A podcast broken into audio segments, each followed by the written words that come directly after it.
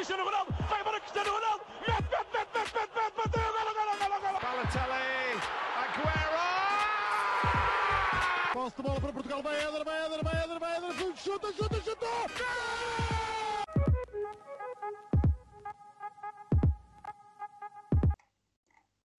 Olá, sejam muito bem-vindos a mais um episódio do podcast Hispanenca. Estou acompanhado aqui do Miguel, de um habitual. O Rodrigo, por um evento de última hora, não vai poder participar.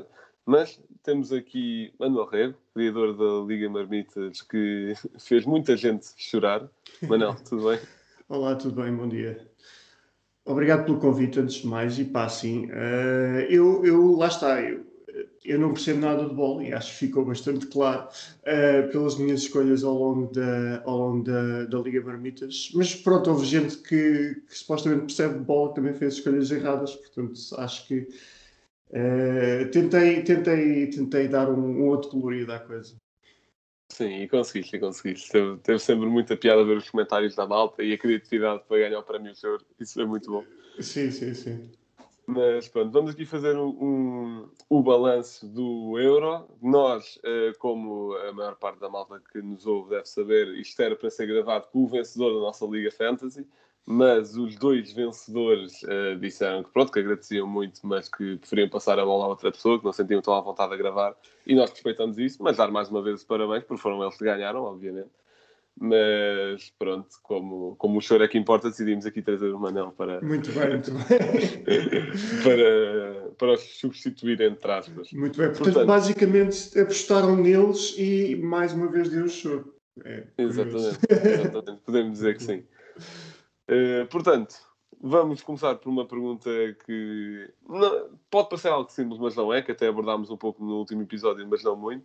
Manel, posso começar por ti, se é que achas se Itália foi, eh, foi a justa vencedora da competição. Pá, é tipo, eu tenho aqui os, os tópicos que tu enviaste e eh, tenho aqui Itália foi justo vencedor quando estou interrogação e eu tenho só sim, vírgula lol. Pá, acho que é um bocado, acho que é um bocado inequívoco que foram tipo, foram, foram a melhor, não tiveram, não foi um europeu muito de individualidades também, mas acho que é, acho que é óbvio que tiveram a melhor equipa e que mereceram ganhar, não há, não há muito que eu possa acrescentar. Eu percebo, eu percebo, eu percebo. Miguel, então também concordas? Tu que tiveste a competição toda por Itália, ah, por Itália nada, por Inglaterra, achas que Itália foi, foi vencedora? Sim, acho que sim. Ehm, é verdade. Acho que principalmente de- desde o início ehm, ninguém esperava que a Itália chegasse tão longe. Começámos a ver alguns jogos da fase de grupos e começámos a percebermos se calhar isso poderia acontecer. E depois da fase de grupos e terem passado por País de Gales, Suíça e Turquia, passaram com 9 pontos, mas ainda assim até se chegou a dizer que a Turquia seria o dark horse desta, desta competição, fez 0 pontos. Uh, exato, o Blanco foi um deles. Uh, o país de Gales, que teve alguns jogos bons, um, e a Suíça, que no fundo acabou por depois eliminar a França. Portanto, percebe-se que também não era uma equipa fácil. E a Itália conseguiu passar com 9 pontos esse grupo, e depois, uh, claramente, que teve um, um percurso muito mais difícil que a Inglaterra até à final. Eliminar a Áustria, eliminar a Bélgica, eliminar a Espanha e depois ganhar a Inglaterra é, é claramente louvar. Um, e principalmente de destacar também o, o papel de Mancini, porque foi ele que orquestrou esta equipa uh, da forma correta para eles acabarem por vencer. Mancini, que é um autêntico jogador de FM na vida real, vai a vários desafios e consegue sempre conquistar o título. Mas eu acho que também a Itália foi um justo vencedor. Se calhar vou estar aqui um pouco a copiar uma mensagem que o Rui Malheiro ontem também estava a dizer, no episódio que saiu ontem do Anatomia de Bola, era que a Itália, obviamente que antes da competição começar, ninguém apontava a chegar à final e a vencer, mas depois de vermos um, dois jogos, acho que toda a gente começou a dizer Ei, esta Itália vai, vai partir tudo vir à frente. E acho que é um pouco por aí. Portanto, podemos dizer que é surpresa e, por outro lado, não surpresa. E, e acho que é uma equipa que explorou muito bem alguns esquemas, hum, vou dizer, modas do futebol atual, aquela saída com três centrais, o falso 9, etc. E, e acho que o fizeram bastante bem. Aquele tal falso 9 que se calhar não foi tão bem explorado com o imóvel é por não ter essas características. mas que depois na final, por exemplo, com a entrada do Berardi resultou muito melhor. E, e, acho que, foi, que fizeram o que lhe foi pedido também, o que falar daquele meio campo. Devem ter, mas isso nós dissemos logo mesmo antes da competição. Tínhamos os melhores meio campos do europeu todo. Com, uh, começaram com Barella, Locatelli e Jorginho, depois, em instância, Locatelli entrou o Verratti, tudo. Excelentes opções para o meio campo e foi, e foi, foi esse trio, pronto, quatro jogadores, que era sempre um trio, uh, que foi pautando todos os jogos da Itália. Bem, de seguida posso começar pelo Rocha, que é escolher a surpresa da competição. Se diz Inglaterra ou bate Não, surpresa, claro, não pode ser, porque Inglaterra toda a gente via que tinha uma grande equipa. Portanto, vai ter de ser a Dinamarca, claramente. Um, principalmente depois do, do arranque bastante atribulado, um, naquele jogo contra a Finlândia, em que o Eriksen pronto, cai no campo uh, e, e, a Dinamarca acaba mesmo por perder o jogo. Um, se calhar o pessoal acabou por achar até uh, que eles estavam. Isto podia dar para os dois lados, ou seja, motivavam-se por verem um colega de equipa um, assim no chão, ou por outro, lado, por outro lado ficavam completamente abandonados, não conseguiam recuperar. Uh, e pelo menos nesse primeiro jogo foi o que aconteceu. A verdade é que a partir daí um, a Dinamarca ainda, ainda ganhou um, ganhou a Rússia por 4 a 1. Um, foi o, o, último jogo do, do grupo, acho eu. Um, e mesmo perdendo com a Bélgica, acabou por passar o grupo com 3 pontos. E portanto, a partir daí, acho que foi uma equipa que, mesmo contra a República Checa, não deixou dúvidas que merecia ganhar. Um, depois de já ter eliminado o País de Gales por 4-0, que isso acho que foi o resultado que mais me surpreendeu de todos os oitavos de final. Um, e no jogo contra a Inglaterra, embora a Inglaterra tenha sido um justo vencedor, deu trabalho, foram um prolongamento uh, e portanto jogarem sem provavelmente o seu melhor jogador e claramente o mais conhecido que é o Eriksen, conseguirem chegar a umas meias finais contra a Inglaterra e levarem-nos a prolongamento é claramente de louvar. Manuel, e qual é que foi a tua equipa surpresa? Uh, pá, eu vou aqui subverter um bocado uh, a pergunta, porque normalmente surpresa seria, seria de um lado positivo, pá, mas para mim, honestamente, a maior surpresa, literalmente surpresa, foi mesmo a França, porque pá, eram, eram antes, antes de começar o Euro, eram dados como os, os claros vencedores, a Mbappé em grande forma, e depois, quando começa efetivamente o, o campeonato pá, dominaram aquele jogo com a Alemanha, começou com o autogolo, pá, e depois a partir daí a Alemanha também não uh, resguardou-se, se calhar estavam com medo de, de, acabarem com 4 ou 5 e depois não fizeram mais nada e, e, a França acabou por controlar esse jogo, mas depois eles, eles empatam com a Hungria, com Portugal e com a Suíça. Pá, e pronto, isto seleções para empatar, não, não é qualquer uma que, que ganha campeonatos, é empatar. E por isso fica, pá, para mim a minha maior surpresa foi mesmo, por exemplo, o Mbappé não ter marcado nenhum gol, salvo erro, Uh, pá, e a França ter, ter feito uma prestação tipo tão nula uh, é, para, mim, para mim foi claramente a maior surpresa.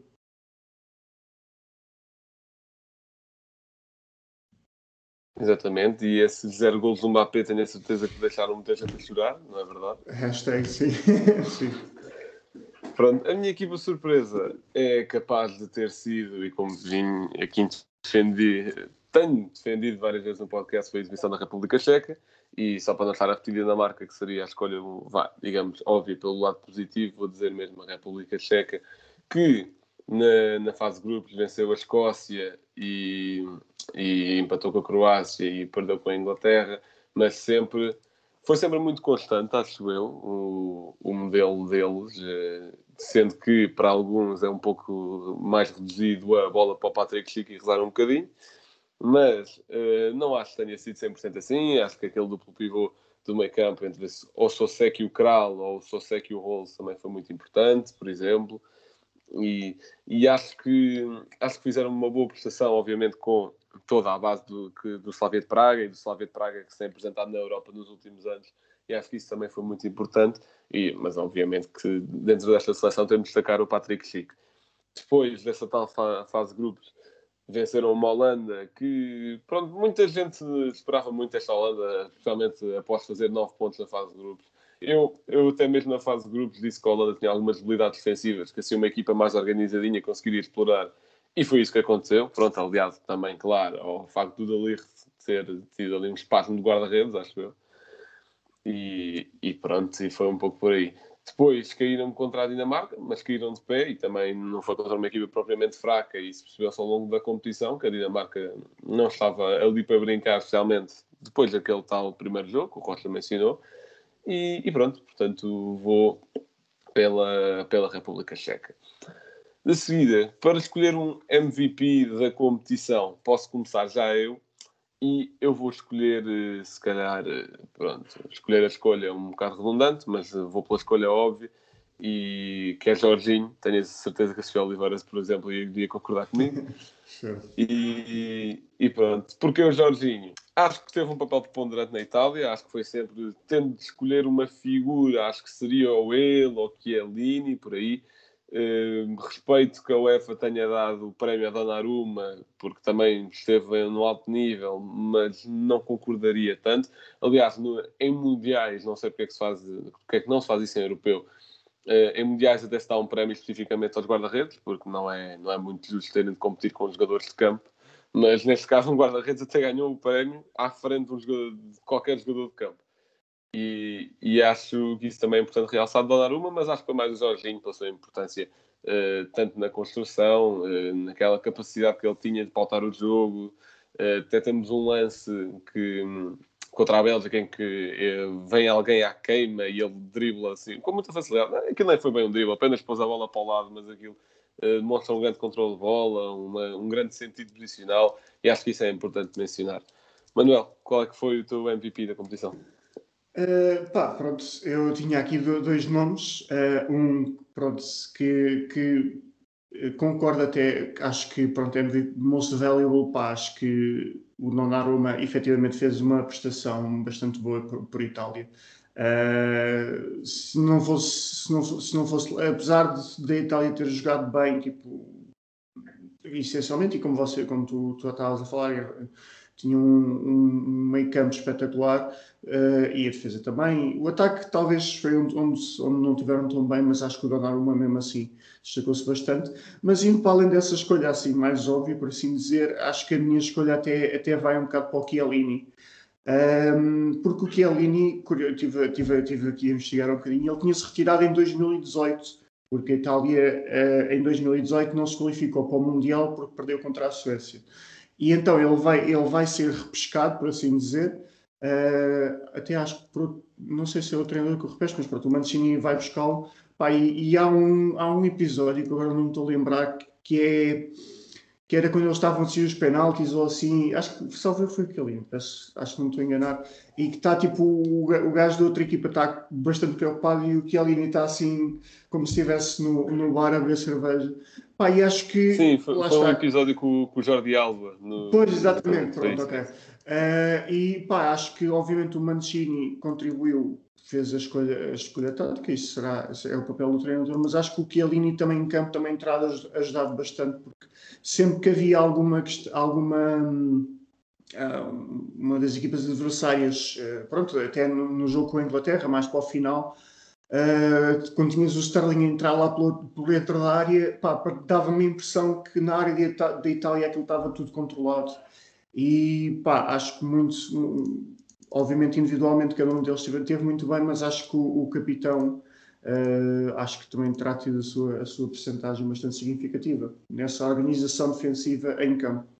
E daí a minha escolha. Muito bem, muito bem. Também é uma escolha perfeitamente válida. Miguel, qual é que é o teu MVP da competição? Bem, roubaram-me os dois que eu tinha, pá. um, e sinceramente também não, não vou optar pelo, pelo Donnarumma, porque Uh, é verdade que defendeu bastante bem, foi ele o herói dos penaltis contra a Inglaterra, mas ainda assim, eu acho que até se fosse ir pelo guarda-redes, o Pickford sofreu menos golos, portanto, não sei até que ponto. Mas acho que o Jorginho e o Chiellini um, foram claramente os melhores jogadores deste, deste europeu. Um, mas pronto, já agora então destacar o Bonucci, porque foi ele que fez a dupla de centrais com, com o Chiellini uh, e foram claramente dois, dois jogadores uh, que fizeram com que esta Itália não sofresse Um, e tal como Inglaterra, já agora fazer aqui a comparação, se calhar Pickford não teve tanto esse trabalho porque a defesa era bastante boa. Uh, e tal também em certas ocasiões aconteceu com Donnarumma, porque a bola nem sequer chegava à baliza porque não passava pelos centrais.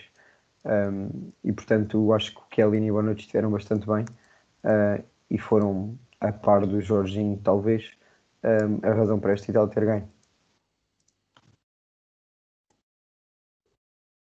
Muito bem, muito bem. Uh, a não querer optar por uma escolha diferente, gostei, gostei, manter-se fiel. Portanto, de seguida, um jogador revelação. Miguel, posso começar por ti. Qual é que foi o teu. Uh, qual é que achas que foi o jogador que mais se revelou no teu europeu? Pá, uh, eu por acaso aqui acho que concordo com, com o UEFA. Acho que não há muita dúvida que o Pedri foi, foi um jogador que, que fez a Espanha jogar.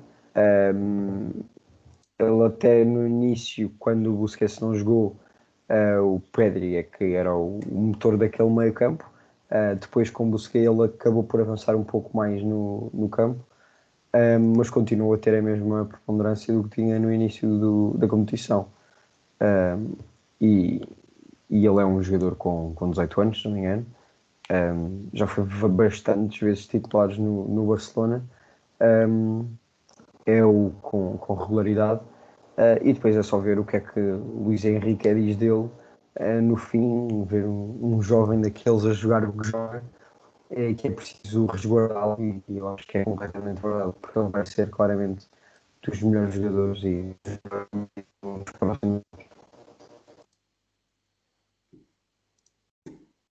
muito bem, muito bem. Eu quando disse jogador revelação, se calhar não estava tanto a falar de melhor jogador jovem, porque eu aí concordaria 100% com o Pedri. Eu estava mais a falar, e peço desculpa se não, tivesse, se não tivesse sido claro, de, de jogadores que, vá, eram conhecidos, mas não sabia tal, tal qualidade, ah, por exemplo. Okay. Reconhecia-se essa qualidade já no Pedri, claramente. E... Ah, okay. Mas pronto. Eu tenho, eu tenho aqui dois nomes, vou só. Epá. Epá, eu vou ter dois. Diz, diz, diz, diz diz. Então a minha, a minha aposta se calhar vai para o Locatelli. Locatelli, ok, é bom, é bom, é bom. Eu tenho aqui dois nomes, só para não me chamarem de clubista com a República Checa. Podia dizer Patrick Schick, isso seria uma opção válida, mas não vou dizer. Vou dizer Damsgaard, também jogou muito pela Dinamarca, que estava, não vou dizer perdido na Sampdoria, mas que ninguém, não era muito falado, não se reconhecia aquele trabalho entre linhas que ele teve, não se reconhecia aquela capacidade criativa, não se reconhecia a qualidade que ele tem a bater livros, aparentemente. E, e acho que é importante também realçar o Damsgaard. Manuel, qual é que foi o teu jogo de revelação? Uh, pá, meu jogador revelação, vou, lá está, como não percebo muito disto, vou aproveitar para subverter também mais uma vez para, para me resguardar. Uh, pá, acho que o, meu, jogador revelação foi claramente o banco, ou o conceito de banco, porque houve uma série de equipas e você viu, por acaso, o último episódio em que vocês queixavam do Grealish, Uh, e houve mais, Portugal obviamente nem, nem, se fala, houve uma série de jogadores que deviam ter começado a titulares em bastantes jogos e que, ficar, e que os, os selecionadores das, das, suas equipas uh, os, os, fizeram ficar no banco. Portanto, para mim, o jogador revelação é mesmo a, a personagem do banco em si, porque ficou lá tanta gente que merecia, merecia ter estado em campo uh, e não se percebe porque é que, porque é que não esteve. Não percebo como se dá a volta eu gosto de tirar de volta aos tópicos. sim, sim. Opa, não, de uma forma acho, criativa. Sim, eu acho que, acho, acho que foi bastante, acho que foi bastante, inclusive é com a Espanha. Uh, houve aquela, aquelas primeiras jornadas andava assim um bocado a, a rodar jogadores para, para, ver se, para ver se encontrava quais é que eram os melhores pai, e achei um bocado surpreendente termos isso a acontecer em tantas seleções uh, Portugal, Espanha, Inglaterra talvez uh, pronto, fica aqui sim, sim, sim Sim, é uma boa escolha, é de facto uma boa escolha. E agora o último tópico antes das rúbricas, que é mesmo o, melhor 11. Portanto, uh, posso começar pelo meu. Uh, então, eu tenho na baliza. É, é assim, esta formação é um bocado manhosa, portanto, se podem disputar como um 4-4-2, como um 4-1-2-1-2. Pronto, é algo estranho. Uh, portanto, a baliza da Naruma, a linha de 4. Uh, eu tive aqui, acho que foi aqui que eu tive mais dificuldades foi nesta linha. À direita, A UEFA acho que deu ao Walker doma a ele completamente. Também foi jogando à esquerda, mas acho que, como também joga à direita, vou pelo Maele. Uh, depois, dupla de centrais. Aqui tive inclinado para Chiellini e Bonucci, mas sendo que a Inglaterra jogou, uh, se for menos gols, tinha de pôr lá um central de lá, portanto Chiellini e Maguire. À esquerda, lá está, entre Spinazzola e Luke Shaw, também foi bastante complicado, mas acabei por ir por Spinazzola porque, porque acho que teve um, papel ligeiramente mais preponderante, mas não com uma grande diferença. Meio campo, Jorginho e Pedri tinham ter lugar cativo. A terceira vaga estive ali indeciso entre Oibier, Renato, Pogba, mas acabei por dá-lo ao, ao, Pogba porque ele só joga por seleção e se jogasse assim sempre com a mesma dedicação nos clubes por onde passa, uh, seria muito mais bonito para o futebol e pronto, quis destacar esta versão dele. Depois do ataque, acho que o meu ataque está totalmente diferente do da UEFA, porque para mim não faz sentido, por exemplo, o ponta de lança não ser um dos principais três marcadores, por exemplo. Uh, mas isto o que é que se pode interpretar? Pode-se interpretar com dois avançados recuados e um ponta, se calhar, que é Damsgaard, Patrick Schick e Ronaldo na frente. Portanto, Manuel, qual é que foi o teu melhor 11? Uh, pronto, melhor eles, pá, eu tentei, isto se calhar em campo não faria muito sentido, mas vamos ver o que é que dá. Uh, uh, pá, guarda-redes Donnarumma, obviamente, na defesa Bonucci, Chiellini, pá, escolhi, escolhi lá está, virado, virado pela Fantasy, que isto não foi uma Fantasy para defesas, foi uma Fantasy essencialmente para, para médios, e, e aulas, aliás, mas meti o Alaba também na defesa, portanto seria aqui uma defesa a três assim meio estranha, mas os, pá, os jogos que o Alaba fez, sinceramente, foram espetaculares. Há, há um jogo em que ele está na posição dele uh, e mais para o final do jogo a Áustria estava a perder e ele, pá, ele decide começar a jogar o que sabe e achei, achei impressionante isso. Acho, acho que foi contra a Macedónia do Norte que o treinador passa central Paula. Paula. Exatamente, exatamente, que ele estava a defesa e a essa altura já estava tipo, pá, não, eu, eu é que jogo, deixa-me deixa lá jogar e depois yeah. uh, logo, se vê, logo se vê em que posição é que eu estou ao certo. Um, pá, depois apostava aqui forte no meio campo. Uh, Chiesa, obviamente, Paulo De Bruyne, apesar de não ter tido se calhar um, um europeu ao nível do, do, que se estava à espera, e um bocado por culpa de Portugal também, demos lá uma, uma pantofada a certa altura. Uh, depois um, Pedri, obviamente, também neste meio campo. Depois tinha aqui duas dúvidas, que seria ou o Verratti ou o Jorginho, uh, e, ou o Olmo Pogba Uh, pá, gostei, gostei destes, destes, destes, destes quatro jogadores. Tinha alguma dúvida entre escolher entre um dos dois. Uh, mas pronto, seria uma, uma seleção de, de jogo a meio campo, claramente. Depois à frente teria uh, Benzema, que apesar de tudo uh, acabou por ser. Uh, lá está, ele é um gajo que já tem, já tem muitos anos naquilo e que delivers the goods, por assim dizer. Um, e, e o Sterling, que, que eu ainda estou, mesmo assim, acho que acho, ainda estou um bocado ressabiado com, da maneira como a Itália, a, Itália, a Inglaterra chegou à final e acho, acho um bocado injusto uh, no caso da Dinamarca, mas Paulo Sterling é, era, era uma figura de destaque na, na, Inglaterra, portanto tinha de estar, tinha de estar no melhor 11. Foi um, foi um, uma escalação, digamos assim, à fantasy mesmo. Sim, sim, literalmente, sim. Miguel, o teu melhor 11. Bem, eh, eu também tive aqui muitas dificuldades, principalmente no ataque, mas começando pela defesa, pus igual a Tiblan, Donnarumma, Maela, Kelly e Maguire, mas troquei o Luke Shaw uh, no lugar do Spinazzola. Um, não só por o Spinazzola não ter jogado na final, uh, mas também acho que o Luke Shaw teve uma, uma importância no ataque, se calhar, que não se estava à espera. Um, e acabou até por marcar o, o primeiro gol. Uh, portanto, optei pelo Luke Shaw.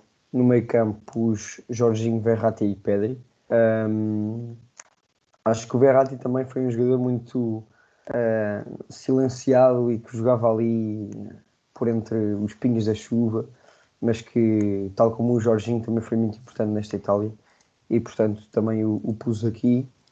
E depois na frente, um, isto podia-se dizer se calhar que um deles jogava atrás dos outros dois, mas eu optei pelo Forsberg, o Patrick Schick e o Ronaldo. Um, tive inclinado para, para também pôr um, o, o Benzema, o, o Sterling, eram duas opções também, também válidas, obviamente.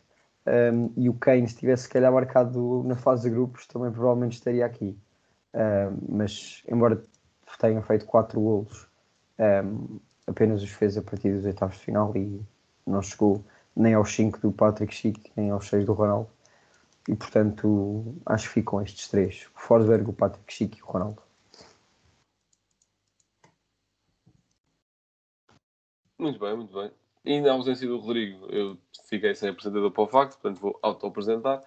E o facto que eu vos trouxe hoje foi sobre os jogadores que perderam a final de Champions e a final do Campeonato da Europa no mesmo ano. Portanto, trata-se de, em 2008, o Balak, pelo Chelsea e pela Alemanha. Balak, que já em 2003 tinha, 2002, aliás, tinha perdido o Mundial, o final de Champions, imensas coisas ao mesmo tempo. Isso no Leverkusen. Uh, depois, em 2016, Griezmann, portanto, cortesia do Ronaldo nos dois. Uh, perdeu com o Atlético a final de Champions e perdeu a final do Europeu para nós, para Portugal. E depois, em 2021, há uma catrafada deles. Uh, Walker, Stones, Foden e Sterling. E todos que perderam a final de Champions com o City e que perderam a final do Campeonato da Europa com Inglaterra. Miguel, o momento cultural. Bem, um, embora a nossa seleção não tenha chegado muito longe, um, isto é sempre aqueles momentos em que nós podemos apoiar a nossa seleção e, portanto, eu trago precisamente um livro sobre, sobre Portugal e, por acaso, é um livro que eu tenho, que é o Almanac da Seleção. Isto aqui eu acho que vai parecer ao contrário, mas não faz mal. Uh, que é um livro do, do, Rui, Miguel, do Rui Miguel Tovar, uh, e é basicamente conta toda a história da seleção. Eu já li até mais ou menos a meio, e é um livro que, como todos do Rui Miguel, está tá muito bem escrito, um, ehm, e que e conta basicamente a, a, visão dele da nossa seleção e todos os títulos uh, conquistados, estes mais recentemente, mas aqueles títulos, se calhar, morais conquistados antigamente, onde tínhamos também grandes seleções e, embora não tenhamos ganho nenhum título, uh, foi certamente bonito para os que viram a jogar. Muito bem, chegamos assim ao final de mais um episódio do nosso podcast. Agradecer a presença do Manuel e agradecer muito riso à Paula do Choro. Portanto, Manuel, agora com o final do europeu, duvido que a Liga Marmitas continue ativa, mas se quiseres divulgar mais algum projeto, não sei. Epá, não, não, aquilo isto foi uma brincadeira mesmo. Ainda, ainda, ainda deu algum, algum trabalho fazer os videozinhos e depois cortei-me lá uns mais para o final que já havia um bocadinho menos choro. Uh, pá, vou manter, vou manter aquele, uh, o, Twitter, o handle ativo, né? vou criar uma nova fantasy. Uh, vocês também criaram uma dos Parincas, mas vou, vou reeditar a fantasy, mas não vou ter um papel ativo naquilo, dá muito trabalho. e parece uma coisa assim um bocado nicho quem achou piada achou muita piada, o resto das pessoas ficam tipo, que é esta merda? Mas pronto, isso acho que, acho que era para quem, era para quem, para, para quem gostou, lá está, gostou. Uh, pronto, e obrigado, lá está, pelo convite. Uh, fiquei, fiquei, fiquei uh, tive a oportunidade também de conhecer o vosso podcast e achei, achei piada, portanto, vou ver se continuo a ouvir. Pronto, muito obrigado, muito obrigado. E pronto, esperemos que dê alguma ideia para, para, grandes competições de seleções no futuro, porque isto é realmente muita piada. Sim, para e... o Mundial, eventualmente. Também é para o ano, portanto. Exato, exato. E a malta também não tem nada que fazer em novembro, dezembro, portanto, sim. Pronto, portanto, muito obrigado por terem ouvido este episódio. Este resumo do europeu até já vai um bocadinho mais tarde do que era suposto, mas lá passado um mês vamos deixar de falar do europeu. Mais tarde ou mais cedo, todas as análises que fizemos a todos os jogos também já, já disse aqui, só devem ficar disponíveis a dos jogos de Portugal e a da final. Uh, portanto, muito obrigado por nos terem acompanhado neste processo todo. Obrigado por terem ouvido este episódio e fiquem atentos aos próximos, que agora voltam clubes e, e, é, e é isso que a malta se calhar gosta mais, não sei. Muito obrigado e até à próxima.